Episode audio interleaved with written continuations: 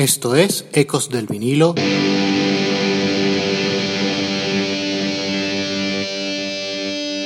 Radio. Hola, esto es Eco del vinilo radio. Les habla Ricardo Porman. Regresamos al hard rock de los 80 con Van Halen y la historia de su sexto álbum, 1984, el primero en ser grabado en el estudio ubicado en la casa de Eddie Van Halen llamado 5150. Este sería el nombre de su siguiente álbum, pero esa ya es otra historia. Iniciamos.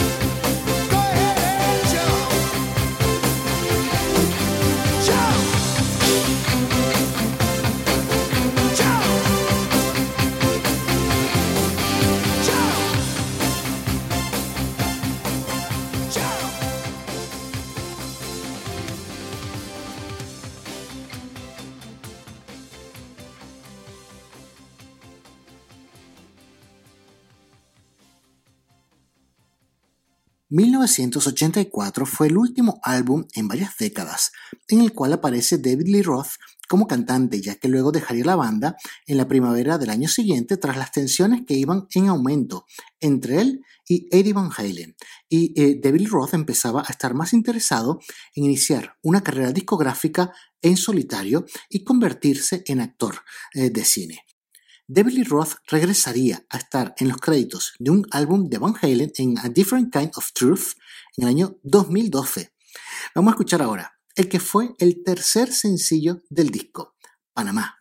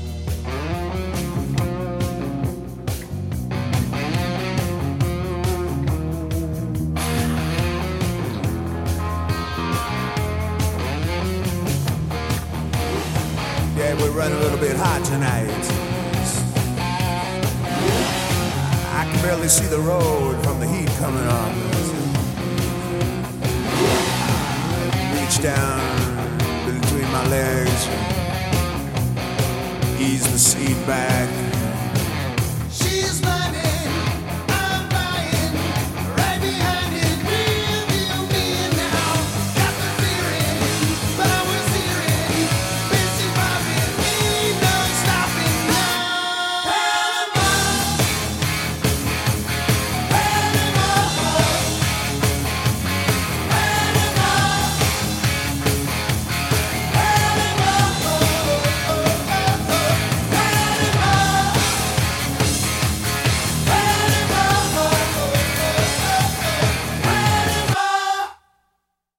La historia de 1984 empieza justo después de la gira en apoyo de su cuarto álbum de estudio, Fair Warning. La banda inicialmente quería reducir la velocidad y tomar un descanso.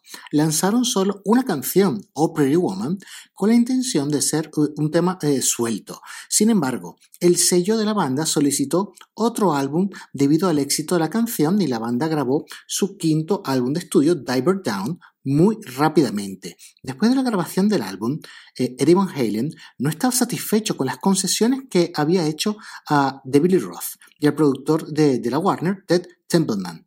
Ambos desanimaron a Eddie de hacer de los teclados un instrumento destacado en la música de la banda. Seguimos con Double Shot, con Top Jimmy y Drop Dead Legs.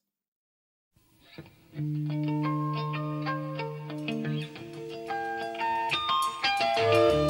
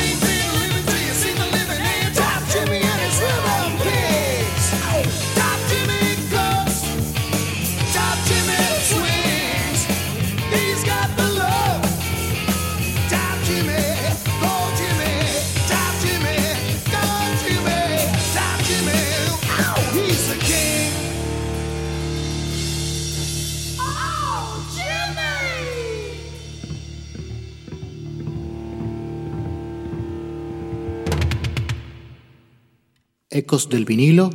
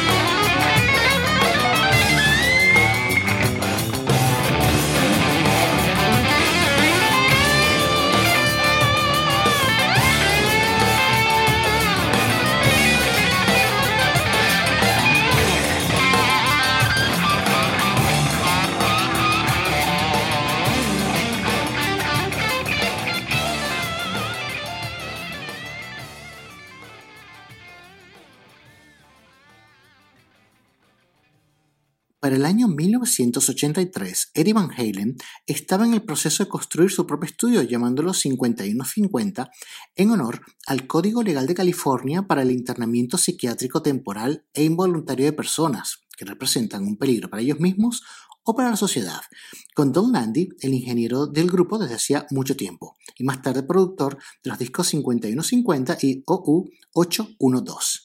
Mientras se instalaban los equipos, Eddie comenzó a trabajar con los sintetizadores para pasar el tiempo. Allí compuso toda la música posterior al álbum Diver Down sin interferencias de Debbie Roth o Ted Templeman. El resultado fue un compromiso entre las dos facciones creativas de la banda, una mezcla de canciones con muchos teclados y el intenso hard rock eh, por el que la banda era conocida. A diferencia de los primeros cinco álbumes, la creación y producción de 1984 tomó casi un año. Vamos ahora con los temas Hot for Teacher y I'll Wait.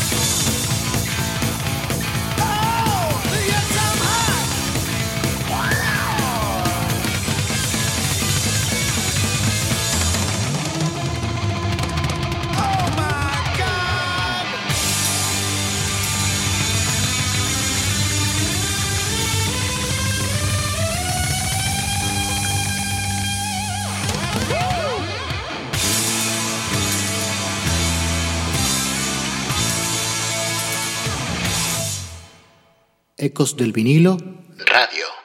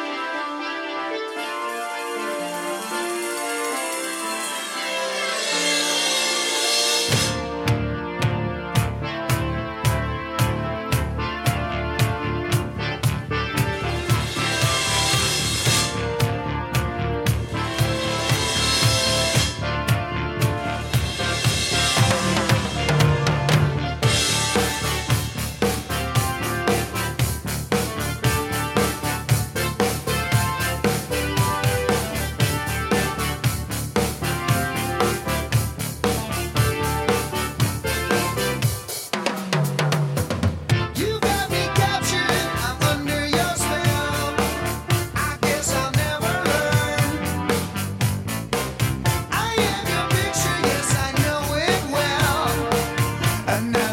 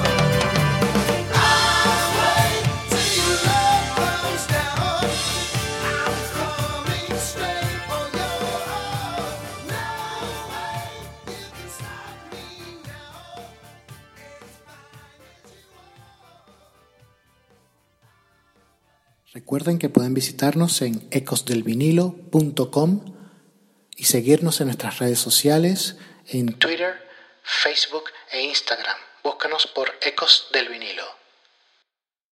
1984 se publicó finalmente el 9 de enero de ese año, 84, y alcanzó el puesto número 2 en las listas del Billboard, detrás del thriller de Michael Jackson, que incluía un solo de guitarra de Eddie Van Halen en Beat It, y permaneció allí durante cinco semanas seguidas. En el apartado de los sencillos, el mega hit Jump alcanzó el número 1 del Billboard Hot 100.